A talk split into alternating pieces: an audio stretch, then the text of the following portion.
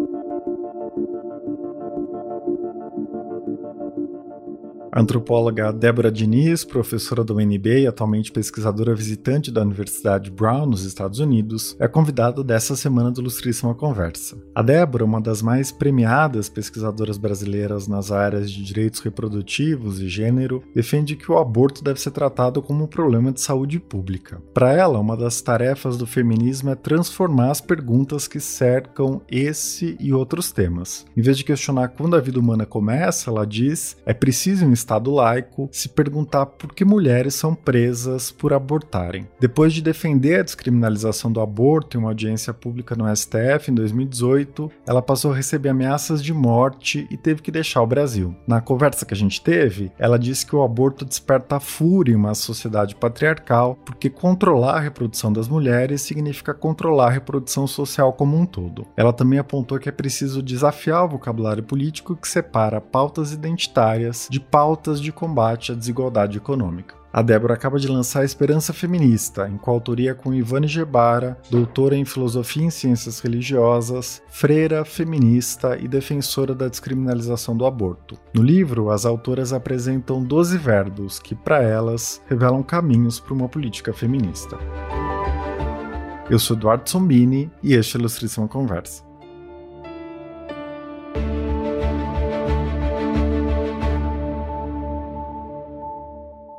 Débora, seja muito bem-vinda à Ilustríssima Conversa. No seu texto do primeiro verbo do livro, né, ouvir, que logo vira escutar, você traz uma citação da Bell Hooks, né, a feminista negra americana que morreu há pouco tempo, que diz feministas são formadas, não nascem. Para a gente começar, eu queria te pedir para refletir um pouco sobre essa frase. Como você enxerga a formação de uma feminista?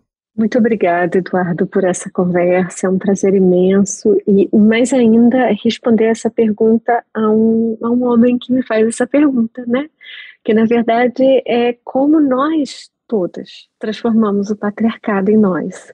O patriarcado é uma força política, é parte da tradição, é parte de que, do senso comum que nos antecede e nos acompanha. Privilegia uns mais que outros, mas todos estamos nessa massa né, de feixes e de eixos que é o patriarcado que vai desde coisas muito simples da nossa vida, sobre quem lava louça, quem brinca de boneca, quem veste rosa, até coisas complexas, como a distribuição do trabalho, a distribuição do cuidado, o assédio, o feminicídio. Então, esse trecho da Bell Hooks é maravilhoso ao dizer que feministas são formadas e não nascem, é porque, primeiro, vamos assumir aonde nós nascemos. É, no nosso contexto é, brasileiro, latino-americano, em um patriarcado racista colonial. Então, é um esforço contínuo e persistente de desaprender essas raízes dessas forças que dizem como a vida deve ser, como o justo deve ser, como a mulher deve ser, como deve ser a sexualidade.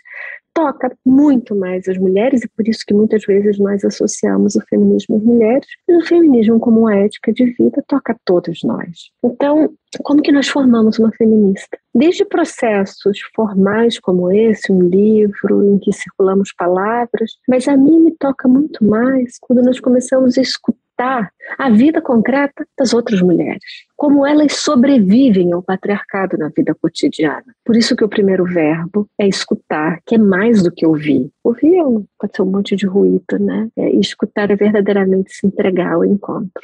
Certo. Você pode falar um pouco sobre o seu percurso, né? Você fala um pouco dele no livro. Como você se tornou feminista? E você acha que o contexto da sua formação é diferente do que acontece hoje? Sim, Eduardo, eu não tenho nenhuma história mágica, cosmogônica para dizer foi em tal momento, aconteceu isso, ou de muito trágico, como um conceito que eu falo muito no livro, assombroso, porque a gente se, se estranha com o patriarcado são com os assombros, né? Algumas mulheres de maneira muito dramática, com situações de violência, com situações de assédio, e outras por um exercício de testemunho e de persistência em estranhar. É, eu não tive nenhum grande evento, foi um processo contínuo e de longa duração até hoje. Eu me vejo momentos me surpreendendo com resquícios, com elementos persistentes do patriarcado em mim. Então ele é um trabalho, ele não tem fim, ele não é de um momento mágico e ele é contínuo, porque a cada momento que a gente move uma pecinha, a gente vê, mas como é que eu não consegui pensar sobre o que o patriarcado faz aos corpos das mulheres com deficiência, das mulheres indígenas, das mulheres negras? Agora, você faz uma pergunta a mim muito importante.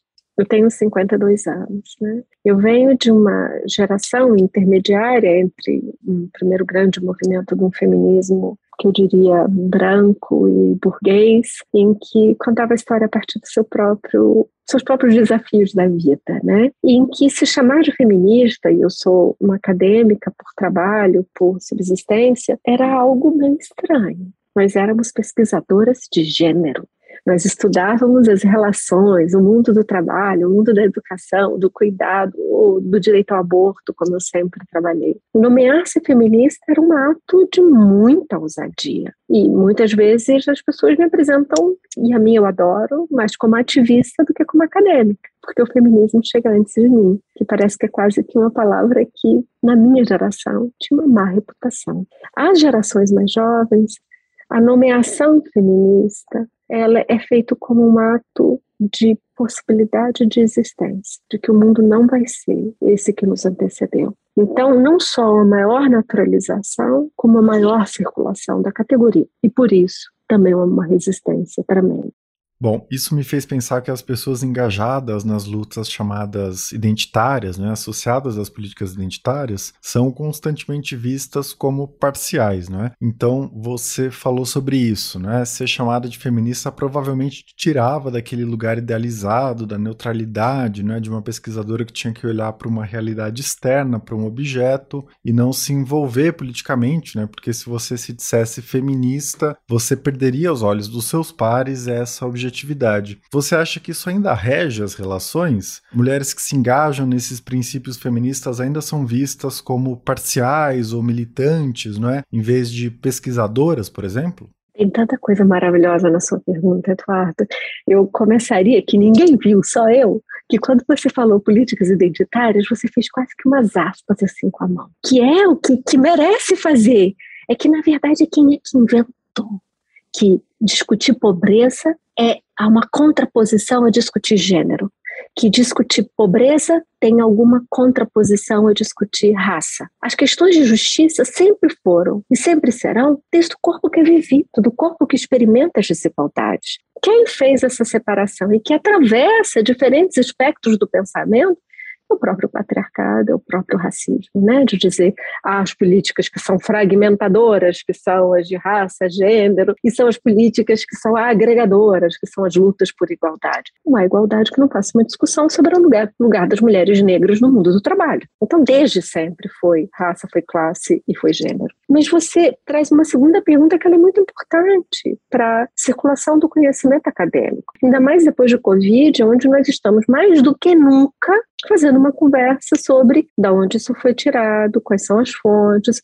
Voltamos a um regime de inquirição sobre produção de verdades. Verdade retorna com outro peso para a nossa vida política e pública. Então, eu desafio os que se definem neutros e imparciais, eles estão em muito pior situação do que eu. Quando eu entro em sala de aula, quando eu escrevo um artigo, de antemão as pessoas sabem quais são as minhas lentes para o mundo. Elas não precisam investigar se eu escondo algo. Elas precisam investigar naqueles que se dizem escondidos por trás de um método neutro e imparcial. O que a ciência tem que buscar é a confiabilidade. E isso eu falo em um dos capítulos do livro. Confiabilidade é falar a verdade, é ser transparente na produção das verdades acadêmicas. Então, nomear-me como feminista é um gesto de integridade, inclusive acadêmica, aos que vão me ler e aos que vão perseguir as minhas produções de conhecimento científico. Você escreve no livro, né, que durante muito tempo você praticou uma espécie de feminismo mais acadêmico, mais distanciado, mais frio, não é? Essas não são palavras suas, é como interpretei esse testemunho que você dá. E você associa isso à ideia de feminismo civilizatório, não é? Como se você estivesse reproduzindo esses discursos. Você contrapõe, não é, com base em uma bibliografia, esse feminismo civilizatório ao feminismo decolonial. Isso é importante no argumento que você desenvolve no livro e eu queria te pedir para explicar esses dois termos. Quais são as características desse feminismo civilizatório e que limites ele carrega? Tudo isso que nós estamos conversando aqui ele tem autoras que elas estão referenciadas no livro. É só para a gente facilitar a nossa conversa e ela não ficar pesada, acadêmica, dizer segundo, fulano de tal. Então, esses são conceitos que circulam dentro da teoria do pensamento. O feminismo civilizatório é esse, que contou uma história que eu repeti na minha vida. As mulheres chegaram ao voto, as mulheres foram trabalhar, depois as mulheres lutaram pelos direitos reprodutivos. Agora, que mulheres? De que classe social? Da onde? As mulheres negras desde sempre trabalharam, as mulheres negras, né, as mulheres indígenas. De que história nós estamos falando? De que mulheres que cabe nessa, nessa linhagem de um feminismo civilizatório? O feminismo decolonial, que é esse que tenta girar o um mapa, não para fazer um outro binarismo, nós contra os do norte, não é isso não. É dizer como eu faço as perguntas dentro do meu vivido, do vivido nessas, nas esquinas concretas de um país que vive uma herança colonial nas suas entranhas, que vive um racismo que se nomeia muito mal e que são novamente as novas gerações de feministas negras o nomeando como um elemento central, o patriarcado como um elemento central do controle racista da sociedade brasileira, e com outras lutas que não estavam no feminismo civilizatório, como da luta da pertencimento à terra, como a sua interseccionalidade a questões relacionadas à justiça ambiental. Então, esses conceitos, eles são conceitos que permitem a construção de lentes, inclusive para nós fazermos a pergunta de quem somos nós nesse processo de transformação feminista para um mundo mais justo. E o meu lado, como da Ivone está, de um feminismo decolonial. E pensando nesse par, não é? Feminismo civilizatório e decolonial. Como você enxerga o feminismo brasileiro hoje? Esse feminismo preocupado em combater todo tipo de opressão, não é? Que quer ultrapassar essa herança branca e elitista, vem ganhando espaço? Eu não tenho nenhuma dúvida em responder a você que o feminismo brasileiro é um dos feminismos mais diversos da América Latina e do Caribe, se não de, de um sul global. Nós temos uma emergência de diferentes vozes no feminismo, desde alianças com movimentos trans, desde alianças com movimentos antirracistas, de mulheres atípicas, de mulheres com deficiência, intergeracionais, com uma juventude muito jovem entrando, com pautas importantíssimas e trazendo como pautas feministas, como, por exemplo, questões relacionadas ao transporte, à mobilidade. Então, essa é uma agenda ampla que mostra que o feminismo não só é capaz de fazer alianças, que isso nós chamamos interseccionais, ou seja, entre formas de sobrevivência e de existência que tornam as nossas vidas complexas e de que não precisamos nos intimidar. Nós não precisamos temer o agonístico do, das nossas diferenças. Contrário, o feminismo só é possível na sua diversidade. Com certeza. Eu queria que a gente falasse um pouco sobre o cenário político do Brasil. É, na semana passada foi comemorado o Dia Internacional da Mulher e a gente ouviu algumas declarações lamentáveis né, de autoridades. O presidente Bolsonaro disse que as mulheres estão praticamente integradas à sociedade e o Procurador-Geral da República, Augusto Aras, se dirigiu às mulheres, né, citando que elas têm o prazer de escolher a cor da unha que vão pintar e o sapato que vão calçar. O que declarações desse tipo têm a dizer sobre o machismo na política brasileira hoje? Mais do que machismo, né? É uma misoginia. E ela é uma misoginia que faz sarcasmo. Porque se verdadeiramente o Procurador-Geral da República pensa que unhas e sapatos são os que vão definir igualdade e justiça de gênero, nós temos um, um, problema importante de um distanciamento histórico da realidade vivida pelas mulheres, sua diversidade de classe de experiência de vida. Eu diria que é quase uma misoginia que faz um sarcasmo com a realidade vivida das mulheres. Você também deve ter visto os dados sobre os nascimentos sem registro de paternidade durante a pandemia. Esse é o mundo concreto que nós estamos. Nós estamos também no mundo concreto que o Brasil foi o epicentro de morte materna durante a pandemia de Covid no mundo. Esse é o mundo. Nós temos taxas inadmissíveis de feminicídio. E no Dia Internacional da Mulher vai se falar das unhas dos sapatos ou uma ironia de mau gosto de praticamente integradas. Esses são exemplos no seu limite do que Françoise Verger chama de um feminismo civilizatório. Esse que acredita que nós precisamos das mulheres nos postos de comando, ou de mulheres que possam se dizer integradas nas empresas. Esse é o, é o feminismo de uma elite, que está não, não lutando para a transformação dos sistemas de opressão, mas por integrá-las aos sistemas de opressão. Esse não é o feminismo que Ivone ou eu estaríamos buscando. O feminismo da esperança feminista é um que é capaz de desafiar essa lógica de que nos integrar significaria alguma forma de justiça ou de igualdade. Esse é um exemplo de feminismo civilizatório. Débora, eu queria te fazer uma pergunta agora sobre a sua situação e os ataques que você sofreu por defender a descriminalização do aborto. Depois de uma audiência no Supremo Tribunal Federal em 2018, você passou a sofrer uma série de ameaças de morte e teve que sair do Brasil. É, antes disso, né, em razão do seu trabalho com o assunto, você já era chamada de antropóloga abortista, né, um xingamento é, no imaginário conservador, reacionário, uma espécie de representação diabólica, né, de alguém que defende o assassinato de fetos ou algo do tipo. Me parece que esse tema desperta um tipo ainda mais visceral, não é, e mais violento de ataques do que a gente viu com outros pesquisadores que trabalham com pautas de direitos humanos. Como você reflete sobre a origem desses ataques, né? Por que tratar de descriminalização do aborto, direitos reprodutivos, gera tanto ódio? É, eu começaria dizendo que contar o que aconteceu comigo me exige permanentemente mudar a pergunta que o que os sistemas de ódio fazem é devolver a pergunta para a vítima dizendo o que foi que você fez para eles perseguirem você? Não. É como um radar que em determinados momentos para em algumas pessoas. Não é nada do que eu fiz. Essa é uma pergunta muito importante. Nós não devemos perguntar à vítima o que foi que você fez. E você gentilmente não fez isso. Você fez, me explica o que, que está acontecendo aqui para isso gerar neles tanta virulência, porque não é só ódio. O ódio é essa superfície de uma falta de civilidade que nós temos, não só no espaço da política, do espaço público, especialmente no espaço virtual, de uma incivilidade das relações, com a intimidação, com a perseguição, que pode levar a situações muito trágicas. Nesse caso concreto comigo, foram ameaças de morte, ameaças persistentes, era encaminhada a mim, a reitora da universidade, aos meus colegas, eu tinha que andar com escolta, porque me parece que é uma listagem de horror a ser listada que é para marcar talvez a gravidade aonde se chega, a incivilidade e essa virulência patriarcal. E a sua pergunta é, mas o que, que o tema do aborto, não o que eu tenha feito, o tema do aborto provoca de tanto fanático? Que o patriarcado ele tem características fanáticas, por isso que ele mata mulheres. O feminicídio é uma expressão do patriarcado fanático, como diz Rita Segato. Então, é uma expressão. Uma outra expressão do patriarcado fanático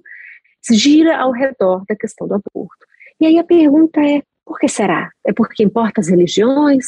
É uma conversa sobre o início da vida? Não, essas são as explicações do próprio fanatismo. A razão pela qual o aborto provoca a fúria patriarcal, o fanatismo patriarcal, é porque controlar a reprodução é controlar a reprodução social. O que é controlar a reprodução social? É quando, como, com quem uma mulher vai ter filhos. Isso é controlar formas de família. Isso é controlar o futuro. Ao controlar o aborto, ao dizer pode, não pode, pode se controlar, ter acesso à educação sexual, ter acesso a métodos contraceptivos, ter acesso ao direito ao aborto legal, é controlar as formas de integridade corporal e de existência no tempo das mulheres. Ao controlar a reprodução biológica, se controla a reprodução social. E o patriarcado nos confunde tanto, Eduardo, que nós passamos a discutir nos debates públicos, como foi nas audiências do Supremo. Quando a vida humana tem início? Essa é uma pergunta legítima para as religiões, não para uma democracia laica. E não é ela que vai resolver se uma mulher deve ou não ser presa por fazer aborto. A pergunta que me interessa e que deve interessar uma democracia, por que eu vou prender as mulheres pobres que fazem aborto? Essa mulher é mãe, essa mulher sabe o que é maternidade. Eu vou botá-la no sistema prisional, terceiro maior do mundo, porque em algum momento da vida ela teve uma necessidade de saúde não satisfeita? Essa é a pergunta que me interessa. Sabendo que a descriminalização do aborto, e isso nós temos estudos sistemáticos, reduz a procura por aborto. É a descriminalização que faz as mulheres terem acesso à informação, os corpos que podem engravidar terem acesso à informação e não fazerem aborto, como fazem quando a informação não circula. Me chamou bastante atenção no livro a ênfase que vocês dão a esse verbo, não é? Perguntar. Você mencionou isso nas respostas anteriores. Esse verbo não é sempre associado a uma política feminista E eu fiquei pensando que ele está muito relacionado a outro verbo que vocês discutem no livro, que é imaginar. Ou seja, imaginar outras formas de organização da vida social e, a partir disso, é, deslocar os discursos dominantes por meio das perguntas. Que é como você diz, não é? Em vez de perguntar para uma mulher que sofreu assédio é, que roupa você estava usando, que é a pergunta que muitas vezes se faz, não é? Que é a pergunta sobre a responsabilidade dela no que aconteceu, é perguntar o que o agressor fez com você. Como você enxerga não é, as ações de imaginar e perguntar na política feminista? É, aprender a perguntar é muito difícil, sabia, Eduardo? A gente acredita que o nosso treino pedagógico, político, é para sermos perguntadeiras. É muito difícil, a gente passa às vezes a vida toda para elaborar uma ou duas perguntas sobre novas formas de vida, porque custa muito. Porque essas formas de circulação dos poderes são também é, usurpadores e colonizadores da nossa imaginação. A gente não consegue imaginar mulheres não brancas, mulheres não maravilhosas e lindas na televisão. Isso foi um processo longo de desimaginação de outras formas de corpo e de existência para nós. Assim é no poder, ao entrar num, escritório, num consultório médico, quem é que pode ser aquele médico, aquela médica diante de mim? Sobre as composições de família, que tipos de famílias são legitimados e normalizados ser uma vida imaginada como normalizada toma tempo para desimaginar o que foi senso comum. Então, imaginar é um exercício ético, ele é um verbo de ação feminista fundamental para nos capacitarmos para eleger perguntas. Eu precisei, talvez, de 30 anos é, fazendo né, pesquisas sobre aborto, escutando mulheres, fazendo filmes, contando histórias, convivendo, ouvindo suas histórias, para chegar a fazer um giro de pergunta. Não me interessa saber quando a vida humana tem início. Não para uma democracia. Me interessa saber por que que está mandando prendê-la. Por que que está deixando morrer? Por que, que ela tem que viver uma solidão de um abandono como esse? E aí você pode me perguntar, Débora, você já passou por um aborto? Você viveu isso? É, é o seu testemunho que levou você a fazer outra pergunta? Não, Eduardo, foi, foi muito esforço de escutar, como testemunhar, para lembrar, para daí reparar para poder conseguir elaborar novas perguntas. Certo. Bom, eu queria que você comentasse um trecho né, que sintetiza dois outros verbos que vocês abordam: ouvir e falar. Abre aspas. O patriarcado adora falar e escrever, raramente escuta. É um poder que cria e dissemina as histórias únicas, as mesmas, que nos fazem desimaginar outras vidas e esperanças. Há uma urgência em destronar os lugares de fala estabelecidos, não porque queremos o monopólio da fala. O feminismo não é o patriarcado fanático ao avesso. Falar é fazer circular outras formas de vida. Fecha aspas. Por que ouvir aparece no começo do livro e falar só lá no final? Esse é um livro que as pessoas me perguntam: é o que é esperança feminista? Eu não sei, nem Ivone sabe. A esperança feminista vai ser vivida, a gente espera, com a prática desses 12 verbos. Esses são verbos de uma ação, quase que uma pedagogia para a esperança feminista, mas o seu conteúdo vai ser vivido por cada uma de nós. E o primeiro verbo começou com ouvir, mas as duas, quando escreveram, transformaram em escutar. Porque escutar é isso. Escutar é diferente de ouvir. Né? Escutar exige a presença ativa e o encontro com a outra exige uma disposição de entrega, uma copresença. Ouvir pode ser os barulhos do mundo, os ruídos. E nós precisamos escutar muito mais para poder aprendermos a imaginar, para inclusive conhecermos coisas que desconhecemos sobre o passado. Por isso que um verbo seguinte é reparar. Depois vem acalentar para conseguirmos cuidar uma das outras, um dos outros. E lá para o fim vai vir falar. Porque os poderes falam muito, Eduardo. E nós, na reprodução do giro, desse fascínio que o poder nos gera, acreditamos que sermos incluídas é sermos faladeiras também. E faladeiras na linguagem do poder, e que é um, um, um poder de opressão. Nós não precisamos abdicar do poder. O poder tem um potencial transformador também, como diz Bell Hooks. Mas o poder ele tem que ser para desmantelar os regimes de opressão e não para reproduzi-lo. Nós não queremos mulheres como ministra Damares no poder. Você pode dar um exemplo concreto, né, que sintetize isso que você está dizendo? Eu tenho um exemplo super simples no livro, ele é quase banal, é miudinho assim. Eu, durante muitos anos na universidade, eu dei aula sobre escrita acadêmica e métodos de pesquisa. Eu entrava em sala de aula toda sabida, sabe? Dizia assim: vocês têm que olhar quem são fontes confiáveis, os melhores periódicos, as melhores editoras. O que, que eu estava fazendo? Reproduzindo o privilégio das elites, o patriarcado, eram os homens que publicam nos melhores periódicos, são os homens que são os avaliadores desses periódicos, são os homens que estão nas editoras, aonde estão as mulheres, as mulheres negras que estavam chegando à universidade, naquilo que era chamado, e é chamado nos manuais de método de literatura cinzenta. Olha a palavra. E eu dizia em aula: não usem literatura cinzenta, porque ela não é confiável. O que, que eu estava fazendo? Reproduzindo toda a roda de poder, toda a roda de quem fala, de quem é citado, de quem consegue ascender. Quando que eu aprendi isso? Lendo o livrinho da. livrinho no sentido bonito da palavra, porque é pequenininho, da Djamila Ribeiro, Pequeno Manual Antirracista, quando ela dizia, leia autores negros. Eu falei, opa! E ela dizia, leia as teses. Eu fazia, opa, meus programas, os meus cursos. Você vai dizer, mas era óbvio, Débora, como é que você não aprendeu isso 30 anos atrás? Não consegui, não consegui. Débora, eu fui rever uma entrevista que você deu para a Folha no comecinho da pandemia, em abril de 2020, e você se mostrou bem esperançosa sobre o que viria depois, né? Você disse que os valores feministas seriam pouco a pouco incorporados ao nosso vocabulário comum depois da pandemia. É, dois anos se passaram, né? Ficou bastante nítido como a pandemia teve um impacto diferente na vida das mulheres. Você mantém essa mesma avaliação? Você continua vislumbrando o um mundo mais feminista após Covid? Essa foi a primeira vez que eu dei uma entrevista fazendo essas coisas assim, de dizer, vou fazer um prognóstico sobre o mundo. Eu nunca tinha feito isso. E eu queria dizer que eu fiquei feliz de eu ter arriscado. Porque sim, nós falamos de cuidado como nós nunca falamos antes. A flexibilização de alguns regimes de trabalho não toca todas as mulheres, mas toca algumas.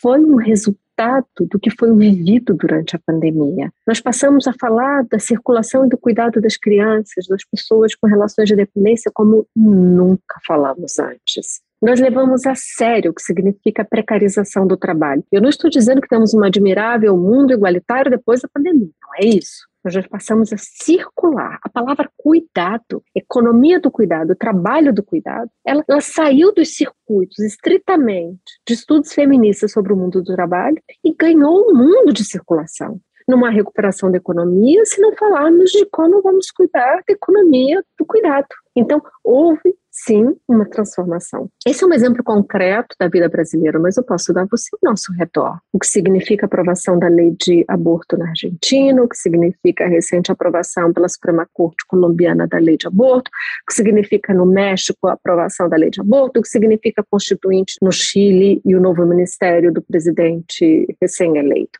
há uma transformação. E essa é a transformação de um mundo que diz alguns valores que nós queremos começar para reinventar esse possível que vai ser a vida quando acabar a pandemia. E como você pensa a questão do backlash, né? Ou seja, quando há avanços nas pautas dos direitos de mulheres e de outros grupos, costuma haver uma reação de setores conservadores para tentar anular esses avanços. Você acha que isso pode vir a acontecer?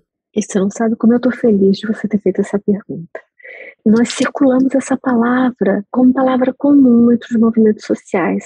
Se nós fizermos isso, a gente vai levar um castigo. Isso se chama backlash. Né? É uma antecipação de uma pena se nós fizermos algo. A gente fala de backlash para os conservadores, a gente só fala para o campo progressista, porque ele é um vocabulário do sistema de opressão, ele é um vocabulário do patriarcado, ele é um vocabulário do racismo. Vocês criam as cotas, aí vai ter um backlash contra as cotas. Vocês vão criar uma nova lei de aborto, vai ter um backlash. Ela é uma profecia autorrealizadora para que nós não façamos nada. E nós não temos como estar pior do que nós estamos. Nós já vivemos sobre, uma, no caso do aborto, uma criminalização do aborto. As mulheres podem ir para cadeia mas aí nós passamos a pensar as nossas estratégias de luta e de resistência com a profecia autorrealizadora. A todo movimento de transformação vai ter uma contraforça para o lado progressista, para o lado conservador. Mas parece que a categoria ela é profética para as feministas. E eu queria dizer, esse foi outra coisa que eu demorei muito tempo para aprender. Débora, em um artigo recente, você ressaltou a diversidade do movimento feminista do Brasil, né, que você já mencionou aqui, e disse que tem esperança sobre o que pode ser feito no país em 2023. Você citou as mudanças em curso em outros países da América Latina, mas você enxerga frentes específicas da pauta feminista com mais potencialidade no Brasil a curto prazo? Sim, eu listaria duas. Uma delas é uma discussão séria sobre economia e o trabalho do cuidado, nas suas diferentes frentes, de regulação com mais seriedade do trabalho doméstico, de todas as atividades relacionadas ao cuidado das pessoas, né? Isso, a, a, pandemia é um divisor de águas e um novo governo que não seja de um patriarcado fanático, isso vai vir para o centro das discussões e arrisco dizer a questão do aborto. Não apenas pela transformação de toda a maré verde da América Latina, mas porque o Brasil tem as condições instaladas de possibilidade de enfrentar a ação que está à espera de julgamento no STF. Então, eu arriscaria essas duas coisas, Eduardo e você vê uma eventual descriminalização do aborto no Brasil passando pelo STF. Como foi o México, como foi a Colômbia, são tradições de cortes fortes, de cortes de interpretação constitucional forte, né? Tanto o México quanto a Colômbia faz uma interpretação de que o aborto não cabe como uma política criminal, que já tinha sido o Canadá muitos anos atrás, a Coreia do Sul mais recentemente, e o Brasil tem esse pedido de interpretação do Código Penal conforme a Constituição. É uma das atribuições da Corte, né, que é o seu, sua revisão constitucional.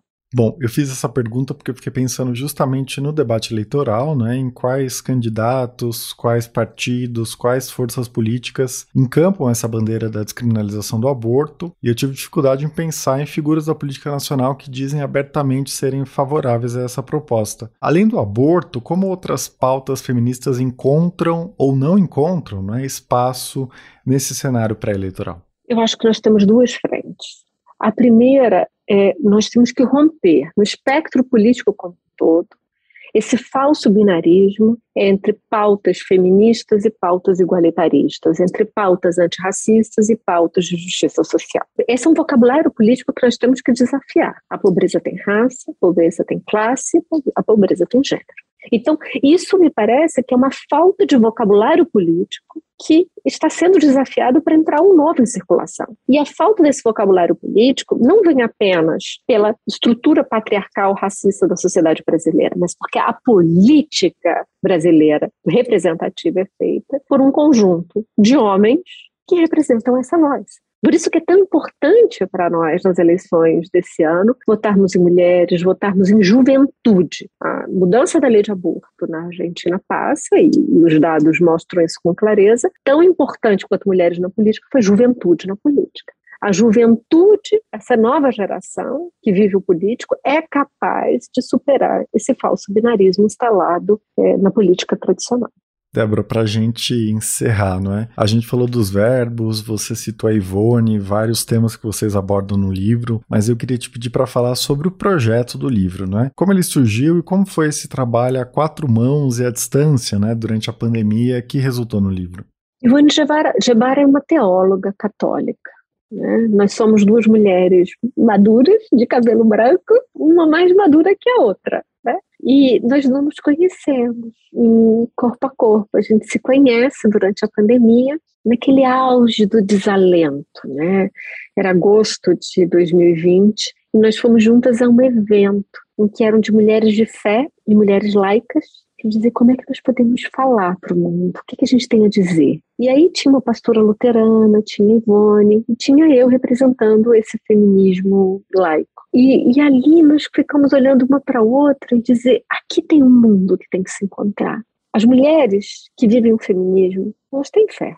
E muitas mulheres que fazem o feminismo também fazem em nome da fé. E esse exercício de prática da interseccionalidade, de uma esperança, de uma complexidade ao feminismo, passava pelo nosso próprio encontro intergeracional, internarrativo, porque nós falamos de diferentes linguagens e com diferentes audiências. Então, nós começamos a pensar por onde a gente faria esse percurso, porque a gente não queria um livro de filosofia feminista, de dizer o que é o feminismo, mas como podemos praticar essa ética feminista. E daí que surge a ideia dos verbos. E um, uma boa história é que Ivone estava aberta a todos os verbos, né? Quando eu mando os verbos para ela, Eduardo, ela diz: tá bom, tá bom, aceito todos, mas tem três que eu quero. Eu quero lembrar, eu quero celebrar e eu quero desobedecer. Isso diz muito sobre um aprendizado intergeracional. Débora, sobre celebrar, não é? Vocês trazem essa discussão no livro muito para a celebração na rua, não é? Na copresença, as pessoas juntas. Como você vê isso agora, né? Com a retomada do corpo a corpo, né? Com o fim da pandemia. Esse ato de celebrar deve ganhar uma nova escala, um novo impulso? Isso foi assim, às vésperas da eleição de 2018, com o movimento Ele Não. Se houve uma clarividência na história brasileira, foi aquela multidão de mulheres muito diversas na rua, dizendo uma única coisa: Ele não. Se Bolsonaro foi uma surpresa para algumas pessoas, ele não foi uma surpresa para as mulheres. Nos anos dele de, de espera no Congresso Nacional, né, com pouca atuação é, como parlamentar, as mulheres, as feministas sabiam os seus impropérios. Então, ali foi a marca de resistência antes da eleição de Bolsonaro e, e eu espero que retome, é, se assim a pandemia permitir, como uma força. Mas se não permitir, que, que não sejam as assembleias dos corpos, que sejam as assembleias virtuais nós estamos aprendendo a nos reencontrar. As assembleias de centenas de pessoas agora, pelo, pelas tecnologias, é uma das coisas fascinantes de resistência ao isolamento causado pela pandemia. Você mencionou no começo a ideia dos homens como aliados na luta feminista. Vocês indicam na introdução que o feminismo que vocês imaginam não é um feminismo sectário, né, que diz respeito só às mulheres, mas que engloba todas as pessoas que queiram se engajar não é, nesses ideais. De que forma os homens podem participar da luta feminista? Numa luta para a transformação dos sistemas de opressão, sem os principais beneficiados por esses sistemas engajados como aliados. Então, como uma mulher branca embranquecida nos valores na sociedade brasileira, tem que ser uma aliada da luta antirracista. Então, esse é um princípio ético das transformações que os movimentos sociais demandam para a justiça. Os verbos eles podem ser lidos só por homens, como o primeiro a ser escutar. O segundo, por exemplo, aprender a lembrar histórias de mulheres, ler histórias de mulheres de um passado, aprender a como falar sobre questões relacionadas à vida das mulheres, à vida interseccional das mulheres. Desde coisas muito simples sobre como nomear corpos trans. Essas são tarefas educativas para os homens e para as mulheres, e particularmente para os homens. Essas são mudanças muito simples, é, Eduardo, quase que pequenininhos os meus exemplos. Eles não estão de transformação e reinvenção da Via Láctea. Eles estão do vivido é, na sua vida cotidiana, mas que tem um poder transformador gigante para as pessoas ao seu redor. Perfeito. A Débora é coautora com a Ivone Gebara do livro Esperança Feminista, que acaba de sair pela Rosa dos Tempos. Débora, queria te dar os parabéns pelo livro, pelo seu trabalho e agradecer muito a sua participação aqui. Eu agradeço a você por ter oferecido seu tempo para ler o livro. Este foi o Ilustríssima Conversa. Eu sou Eduardo Sombini e a edição de som é da Laila Moali. Se você tem críticas, comentários, sugestões, fique à vontade para me escrever. Meu e-mail é eduardo.sombini.grupofolha.com.br. A gente se vê daqui a duas semanas. Até lá!